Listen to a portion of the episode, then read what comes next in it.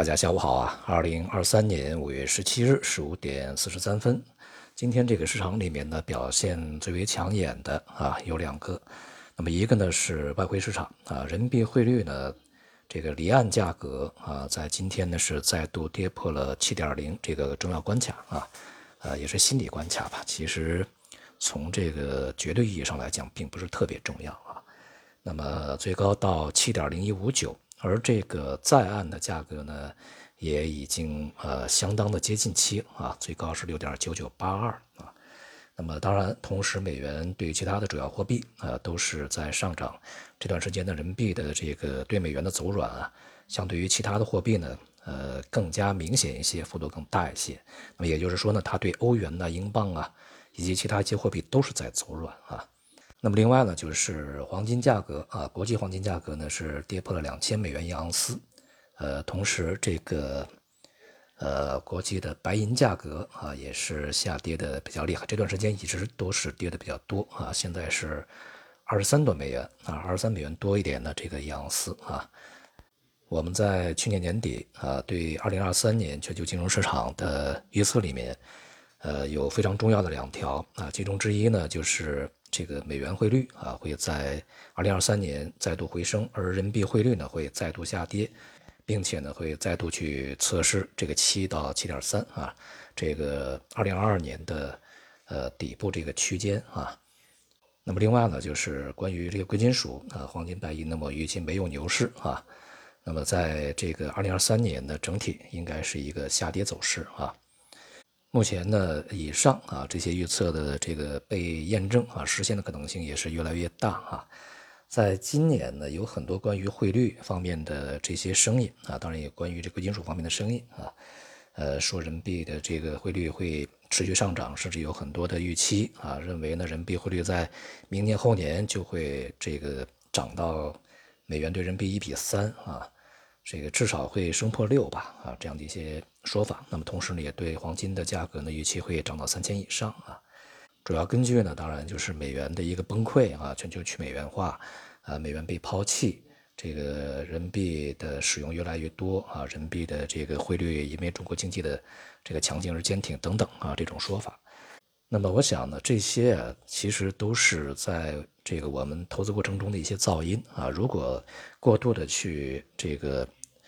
纠缠于这些概念的话，可能就会失掉整个市场的，呃，真实的驱动力，也就是它真实的一个运行逻辑啊。那么实际上呢，无论是汇率还是这个贵金属啊，它们的波动呢，在这几年来啊，主要驱动力仍然是一个市场利率啊，呃，甚至呢是市场的一个实际利率的一个水平的变化啊。当美元的市场利率以及它的实际利率走高啊，并且呢和其他货币的这个利差开始扩大，那么美元汇率呢就会上升，反之其他的这个货币呢，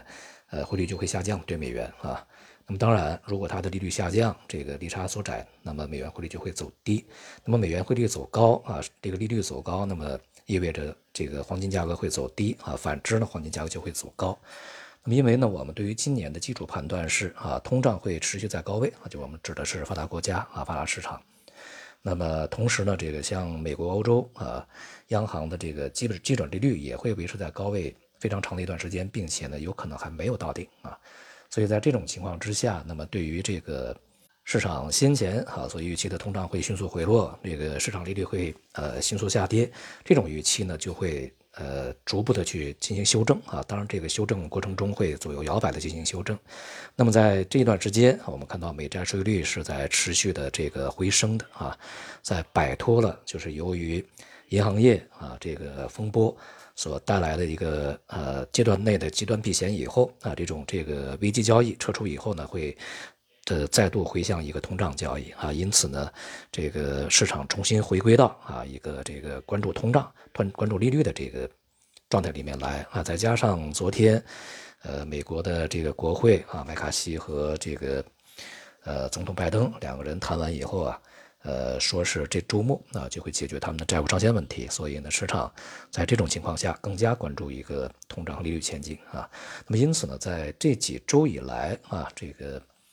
美债收益率啊都是持续的这个回升上涨的啊，这样呢也就使得呃对包括在人民币啊之内的这个利差呢是逐步加大，同时也就使得人民币走软。而人民币对于其他货币也走软的是，人民币对于其他货币的利差也在加大啊。你像欧洲现在还在加息啊，那么也就意味着欧元，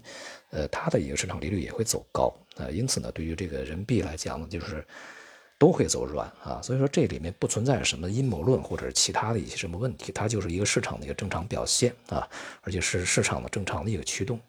那么基于这个通胀高企和利率高企的预期啊，这样的一个基础预期，我们衍生了衍生出了其他的一个关于汇率啊、关于商品的、关于股市债券的其他的一些预期啊。那么当然，在这种情况下，利率走高，汇率走高，那么黄金、白银也就是见顶回落啊。目前看呢，这种这个开启啊，它的